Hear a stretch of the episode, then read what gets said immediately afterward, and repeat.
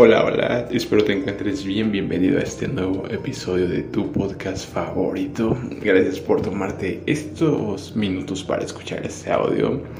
Espero te sirvan para reflexionar, para aprender y para motivarte a estudiar la palabra de Dios, ¿no? Que es la verdad absoluta y es maravillosa, ¿no?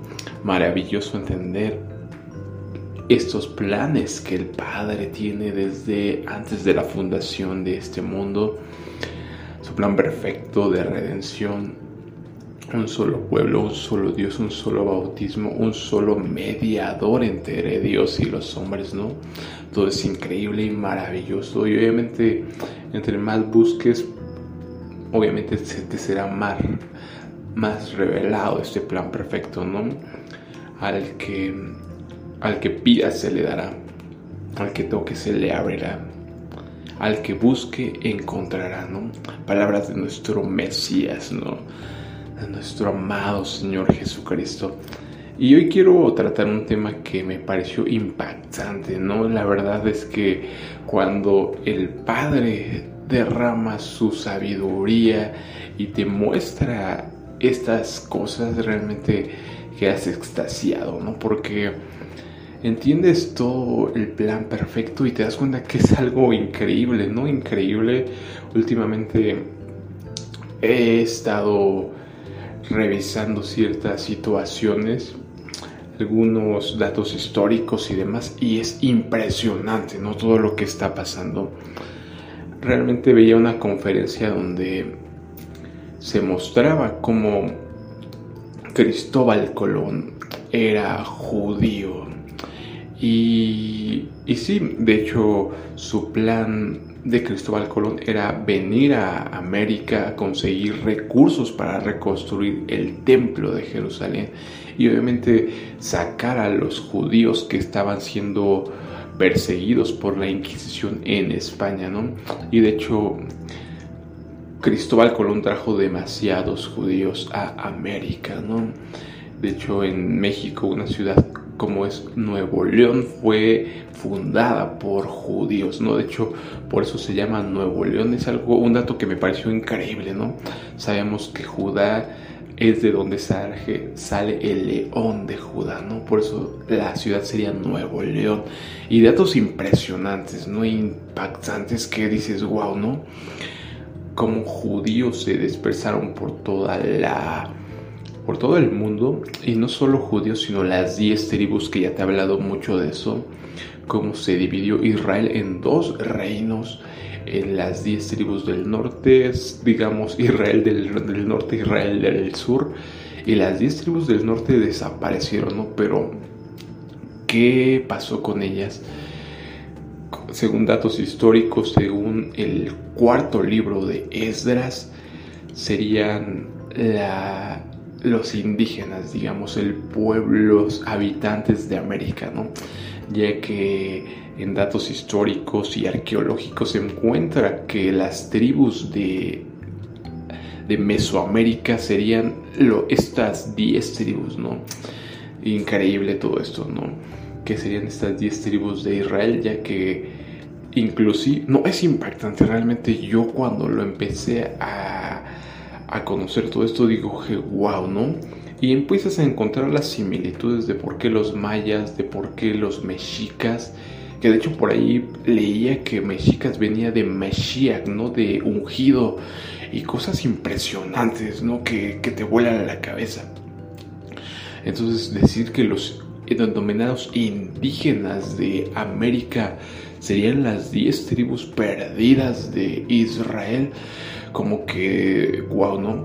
Y, y no, infinidad de datos, ¿no? Que, que, que que, que, te vuelan la cabeza, ¿no? ¿Cómo es posible, ¿no? Bueno, pero te decías, es muy lógico ver lo que pasa con Quetzalcoatl, ¿no? Que es como una especie de pseudo mesías, una copia falsa, ¿no? Que según cuenta la historia se iría en el puerto de Veracruz y prometería regresar, ¿no? Entonces como que empiezan a encajar todas las piezas. ¿Por qué habría esta idolatría aquí en Mesoamérica? ¿Y por qué?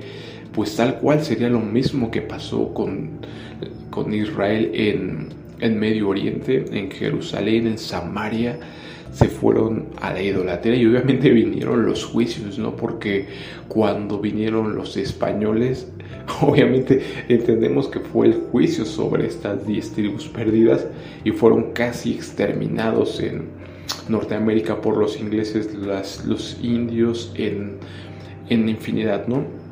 Y se perdió todo esto, pero como te lo digo, cuando ves los datos impresionantes históricos, los judíos y los israelitas regados por todo el mundo, empiezas a entender lo, lo todas las piezas, ¿no?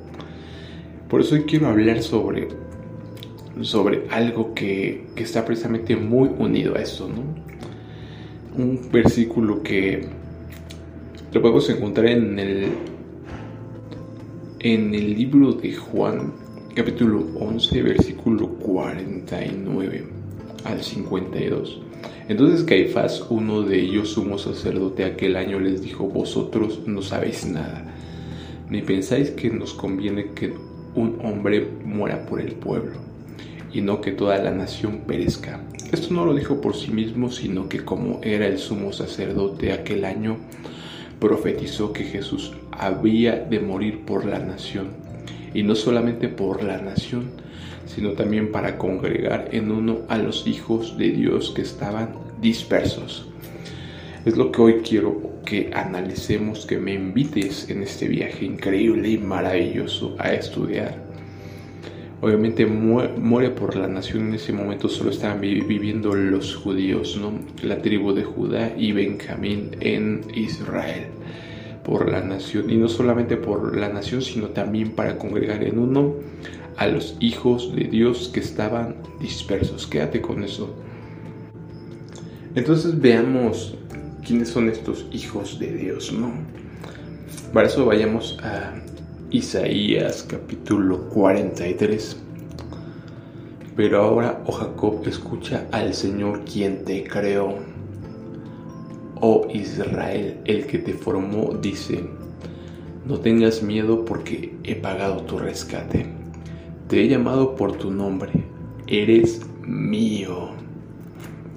Cuando pases por aguas profundas, yo estaré contigo. Cuando pases por ríos de dificultad, no te ahogarás. Cuando pases por el fuego de la opresión, no te quemarás. Las llamas no te consumirán, pues yo soy el Señor tu Dios, el Santo de Israel, tu Salvador. Yo di a Egipto como rescate por tu libertad en tu lugar di a Etiopía y a Seba. Entregué a otros a cambio de ti. Cambié la vida de ellos por la tuya, porque eres muy precioso para mí. Qué impresionante, ¿no? Porque eres muy precioso para mí. Recibes honra y yo te amo. ¡Wow! Qué impresionante, ¿no? Porque eres muy precioso para mí, recibes honra y yo te amo. Sin palabras me deja esto, ¿no? No tengas miedo, porque yo estoy contigo. Te reuniré a ti y a todos tus hijos. escucha esto y entiéndelo. Te reuniré a ti y a tus hijos del oriente y del occidente. Sí, en dónde estás viviendo, en el oriente, en el occidente, piénsalo, analízalo te reuniré a ti y a tus hijos del oriente y del occidente, les diré al norte y al sur, traigan a mis hijos e hijas de regreso a Israel. ¿Estás escuchando lo que dice el Padre Eterno? ¿Estás entiendes la magnitud de todo esto? Repito, no tengas miedo porque yo estoy contigo. Te reuniré a ti y a tus hijos del oriente y del occidente les diré al norte y al sur, traigan a mis hijos e hijas de regreso a Israel. Desde los rincones más lejanos de la tierra. Es impresionante, ¿no? Es impresionante todo esto. Traigan a todo el que me reconoce como su Dios, porque yo los he creado para mi gloria. Esto es algo clave, ¿no? Porque yo los he creado para mi gloria. Fui, fui yo quien los formé. Saquen a la gente que tiene ojos pero está ciega, que tiene oídos pero está sorda. Reúnan a las naciones, convoquen a los pueblos del mundo. ¿Cuál de sus ídolos acaso predijo cosas semejantes? ¿Cuál de ellos puede predecir lo que sucederá mañana? ¿Dónde están los testigos de tales predicciones? ¿Quién puede comprobar que ha dicho la verdad? Pero tú eres mi testigo, oh Israel, dice el Señor, tú eres mi siervo. Escucha esto, tú has sido escogido para conocerme, para creer en mí y comprender que solo yo soy Dios. No hay otro Dios, nunca lo hubo y nunca lo habrá yo sí, yo soy el Señor y no hay otro Salvador. Primero predije tu rescate y después te salvé y lo proclamé ante el mundo. Ningún Dios extranjero jamás lo ha hecho. Tú, Israel, eres testigo de que yo soy el único Dios. Dice Jehová, desde la eternidad y hasta la eternidad yo soy Dios.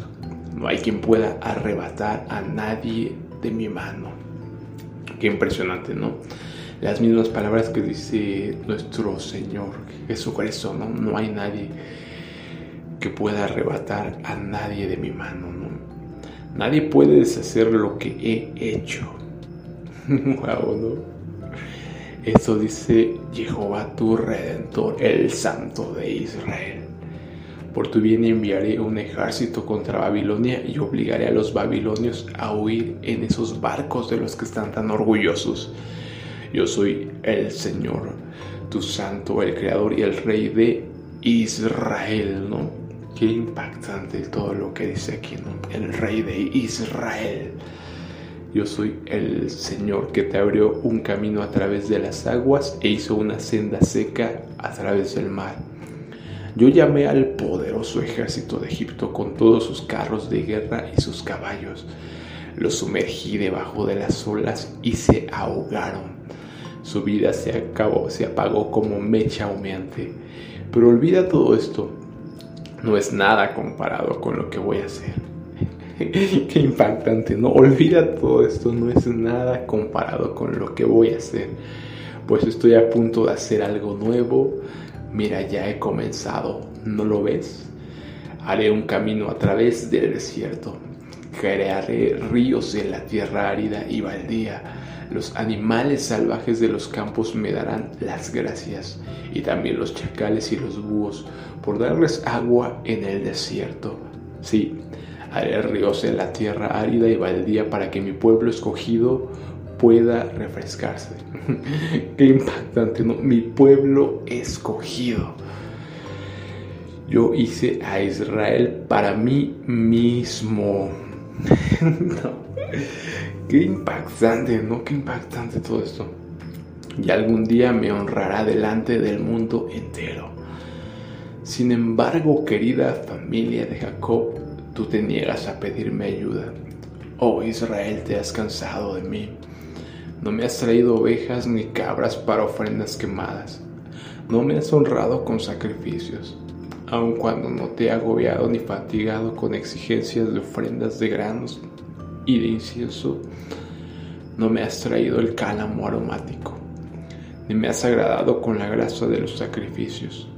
En cambio me has agobiado con tus pecados y me has cansado con tus faltas. Yo Sí, yo solo borraré tus pecados por amor a mí mismo. Qué impactante, ¿no? ¿Qué decía Juan capítulo 11? Caifás profetizaba que iba a morir por la nación y no solo por la nación, ¿no? sino para reunir a los hijos de Dios que estaban dispersos. Que dice aquí, borraré tus pecados por amor a mí mismo y nunca volveré a pensar en ellos. Revisemos juntos la situación y presenta tu defensa para demostrar tu inocencia. Desde el principio tu primer antepasado pecó contra mí. Todos tus líderes quebrantaron mis leyes. Por eso yo he avergonzado a tus sacerdotes, he decretado la destrucción total de Jacob y la vergüenza para Israel. Ahora escúchame, Jacob, mi siervo, Israel, mi elegido. Creo que nos deja muy claro quién es su elegido, quién es su pueblo.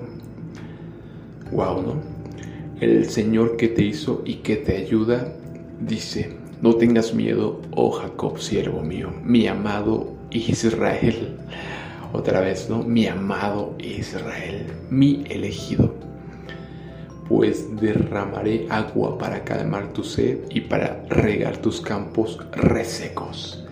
Derramaré mi espíritu sobre tus descendientes y mi bendición sobre tus hijos. wow, ¿no? ¿Quiénes son los sobre quién va a derramar su espíritu? Sobre los descendientes de Jacob, ¿no? Qué impactante, pues derramaré agua para calmar tu sed y para regar tus campos resecos. Derramaré mi espíritu. Es al cual lo que vemos en, en Ezequiel 37, ¿no? En el capítulo de los huesos secos, ¿no? Pondré mi espíritu y tus huesos cobrarán vida, ¿no? Wow, wow, wow prosperarán como la hierba bien regada, como sauces de la ribera de un río. Algunos dirán con orgullo, yo le pertenezco a Jehová. Otros dirán, soy descendiente de Jacob. Algunos escribirán el nombre del Señor en sus manos y tomarán para sí el nombre de Israel. Qué impactante, ¿no? Aquí nos deja claro quién es su pueblo, a quién ama, mi amado Israel. No tengas miedo, oh Jacob, siervo mío, mi amado Israel, mi elegido. Qué impactante, ¿no? Yo creo que algo de lo que más me impactó fue el versículo 5 del capítulo 43. No tengas miedo porque yo estoy contigo, te reuniré a ti y a tus hijos del oriente y del occidente les diré al norte y al sur, traigan a mis hijos e hijas de regreso a Israel. Desde los rincones más lejanos de la tierra traigan a todo el que me reconoce como su Dios, porque yo los he creado para mi gloria. Fui yo quien los formó. Entendiendo ya eh, la base, los profetas, la ley, podemos obviamente entender lo que dice el Nuevo Testamento, ¿no? Ahora podemos entender claramente qué estaba diciendo Caifás. Vosotros no sabéis nada ni pensáis que nos conviene que un hombre muera por el pueblo y no que toda la nación perezca. Esto no lo dijo por sí mismo, sino que como era el sumo sacerdote aquel año, profetizó que Jesús había de morir por la nación y no solamente por la nación, sino también para congregar en uno a los hijos de Dios que estaban dispersos. A quien dice yo te amé, yo te amo Israel. A quien dice traigan a mis hijos del norte, del sur, del occidente y del oriente. Sí, a Israel, ¿no? Quien dice tú eres mi elegido, yo te creé para mí, a Israel, ¿no? Entonces, yo creo que tenemos que quedar muy claro que, de qué está hablando, de qué habla la escritura y quiénes son los hijos de Dios que estaban dispersos. Entonces podemos entender segunda de Tesalonicenses capítulo 2 versículo 13. Pero nosotros debemos dar siempre gracias a Dios respecto a vosotros, hermanos amados por el Señor, que Dios os haya escogido desde el principio. ¿A quién, ¿A quién le dice el Padre, yo te elegí, yo te hice para mí? sí, a Israel. Desde el principio para salvación mediante la santificación por el Espíritu y la fe en la verdad. ¿A quién dice, derramaré sobre tus descendientes mi espíritu? Sí, a Israel. ¿A quién le dice borraré tus pecados? Sí, a Israel. Podemos entender Romanos 8, versículo 29 y 30. Y a los que predestinó, a estos también llamó. Y a los que llamó, a estos también justificó. Y a los que justificó, a estos también glorificó. Porque a los que antes conoció, ¿a quienes conoció antes? Sí, a Israel. También los predestinó para que fuesen hechos conforme a la imagen de su Hijo para que Él sea el primogénito entre muchos hermanos. Efesios 1:4. Según nos escogió en Él, ¿a quién escogió? ¿A quién le dice, tú eres mi amado? Sí, a Israel. Según nos escogió en Él antes de la fundación del mundo, para que fuésemos santos y sin mancha delante de Él, en amor habiéndonos predestinado para ser adoptados hijos suyos por medio de Jesucristo, según el puro afecto de su voluntad. Se unen todas las piezas magistralmente, ¿no? Hay quien dice, yo limpiaré, yo borraré tus pecados y no me acordaré más de ellos. Sí, a Israel, ¿no? Wow, ¿no? Qué impactante todo esto. Efesios 2.10, porque somos hechura suya creados en Cristo Jesús para buenas obras, las cuales Dios preparó de antemano para que anduviésemos en ellas. Creo que cuando entendemos toda la Biblia, obviamente entendemos todo lo que estaba diciendo Pablo, ¿no?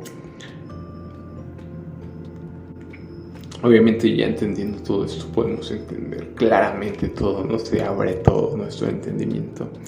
Juan capítulo 17, versículo 2. Tú me diste autoridad y poder sobre todos los que viven en el mundo para dar vida eterna a todos los seguidores que me has dado.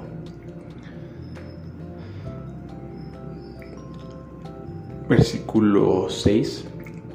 A los seguidores que me diste les he mostrado quién eres. Ellos eran tuyos. ¿Quién es ¿Quién dice el Padre, tú eres mío? Yo te hice para mí. Sí, a Israel. Ellos eran tuyos y tú me los diste y han obedecido todo lo que les ordenaste. Ahora saben que tú me diste todo lo que tengo porque les he dado el mensaje que me diste. Y ellos lo han aceptado. Saben que tú me enviaste y lo han creído. Se unen todas las piezas magistralmente, ¿no? Yo soy el buen pastor y mis ovejas reconocen mi voz y me siguen, ¿no? Todo es perfecto, es perfecto, ¿no? Todo, la escritura es perfecta, entiendes claramente que, por eso te digo que entre más estudias la escritura, te das cuenta que esa perfección es solamente la palabra de Dios la puede tener, ¿no? Todos estos enigmas, todos estos misterios de los que habla Pablo, ¿no? El misterio de la fe, el misterio de la iniquidad, infinidad de misterios que, que están siendo revelados, ¿no? Por la inmensa misericordia del Padre, que ha decidido revelárnosla a nosotros, sus hijos, ¿no? Elegidos desde el principio, predestinados, ¿no? Como vasos de honra para dar gloria a nuestro eterno Padre. Ahora así dice Jehová, creador tuyo, oh Jacob, y formador tuyo, oh Israel. No temas porque yo te redimí, te puse nombre, mío eres tú. Cuando pases por las aguas yo estaré contigo, y si por los ríos no te anegarán. Cuando pases por el fuego no te quemarás, ni la llama arderá en ti porque yo Jehová, Dios tuyo, el Santo de Israel, soy tu Salvador. A Egipto he dado por tu rescate, a Etiopía ya se va por ti, porque a mis ojos fuiste de gran estima. Fuiste honorable y yo te amé. Daré pues hombres por ti y naciones por tu vida. No temas porque yo estoy contigo. Del oriente traeré tu generación, del occidente te recogeré Diré al norte, da acá y al sur, no detengas.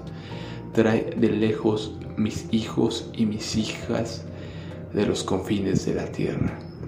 Todos los llamados de mi nombre, para gloria mía, los he creado. Los formé y los hice. Juan capítulo 17. Estas cosas habló Jesús y levantando los ojos al cielo dijo, Padre, la hora ha llegado. Glorifica a tu Hijo para que también tu Hijo te glorifique a ti. Como le has dado potestad sobre toda carne, para que dé vida eterna a todos los que le diste.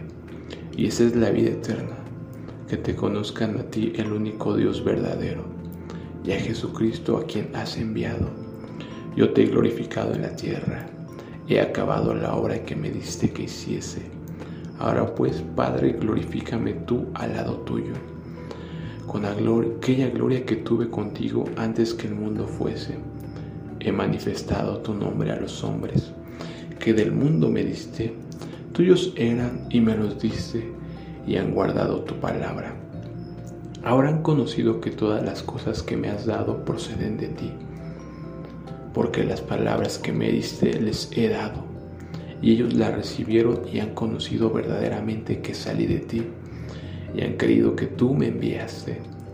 Yo ruego por ellos, no ruego por el mundo. Qué impactante, ¿no? Yo ruego por ellos, no ruego por el mundo, sino por los que me diste, porque tuyos son. Wow, no ahora podemos entender. Yo te hice Israel para mi gloria. Y todo lo mío es tuyo, y lo tuyo es mío, y he sido glorificado en ellos.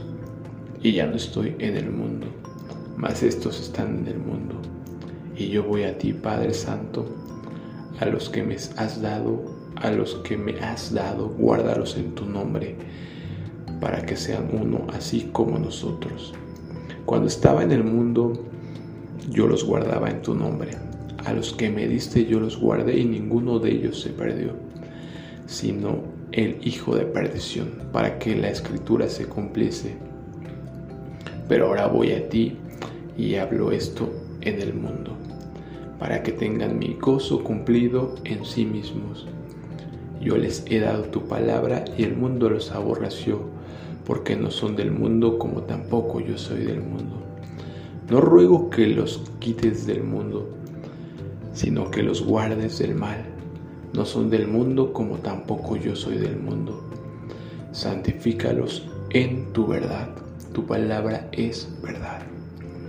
Como tú me enviaste al mundo, así yo los he enviado al mundo.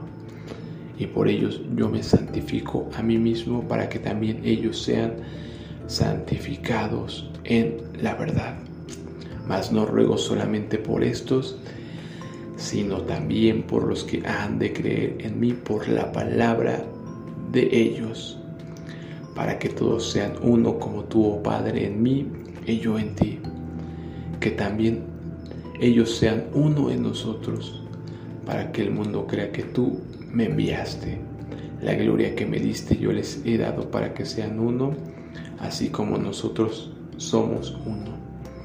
Yo en ellos, tú en mí, para que sean perfectos en unidad, para que el mundo conozca que tú me enviaste y que los has amado a ellos, como también a mí me has amado.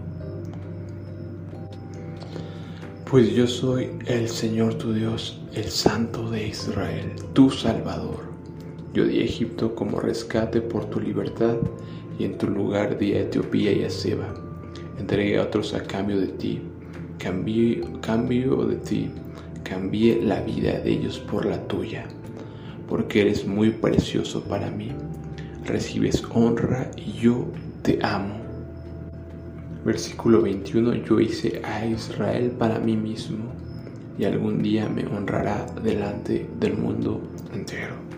Un solo pueblo, un solo Dios, un solo bautismo, un solo mediador, ¿no? Toda la Biblia habla de esto, es impactante, impresionante. Espero y lo analices, lo medites. Por mi parte sería todo y nos estamos viendo en otro episodio. Hasta luego.